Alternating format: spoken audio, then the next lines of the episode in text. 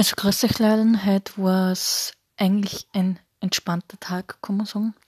Wir haben es zusammengepackt für morgen, für den Flug.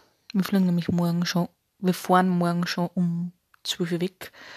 Der Niklas und Alex sind heute schon weggefahren. Mit einem Bus, beziehungsweise mit einem Campingbus, so muss man sagen. Und ja, und wir fahren morgen weg, wir packen jetzt noch alles zusammen und dann werden wir heute noch alles fertig zusammenpacken und dann heißt's morgen um 12 Uhr fahren wir weg und dann heißt es schauen, dass wir zusammenkommen mit dem ganzen Zeug und dass alles gut laufen wird in Griechenland.